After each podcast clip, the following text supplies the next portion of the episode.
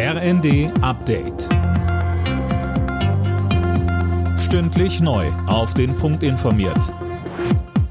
Ich bin André Glatzel. Guten Tag.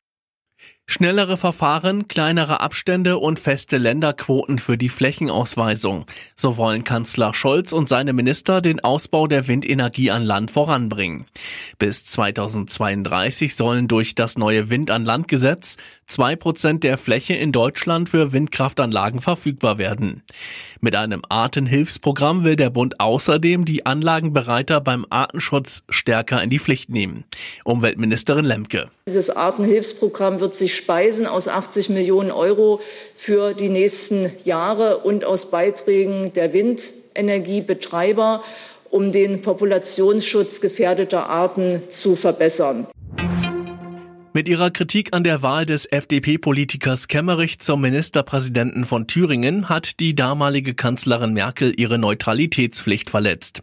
Das hat das Bundesverfassungsgericht klargestellt und der AfD recht gegeben. Merkel hatte auf einer Auslandsreise gefordert, dass die Wahl rückgängig gemacht wird. Die CDU-Spitze hat sich auf einen Kompromiss in Sachen Frauenquote geeinigt. Parteichef Merz hat vorgeschlagen, dass sie schrittweise eingeführt wird, so Generalsekretär Mario Schaja.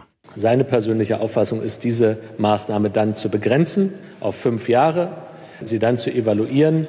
Wir wollen eine stärkere Einladungs- und Willkommenskultur gerade auch für Frauen in der Christlich-Demokratischen Union aussprechen. Es ist für die Union wichtig, dass wir die ganze Breite der Gesellschaft, und dazu gehören insbesondere natürlich auch Frauen und Männer, dass wir diese abbilden. Die rund 68.000 Beschäftigten in der nordwestdeutschen Stahlindustrie bekommen ab August 6,5 Prozent mehr Lohn. Darauf haben sich Arbeitgeber und Gewerkschaften geeinigt.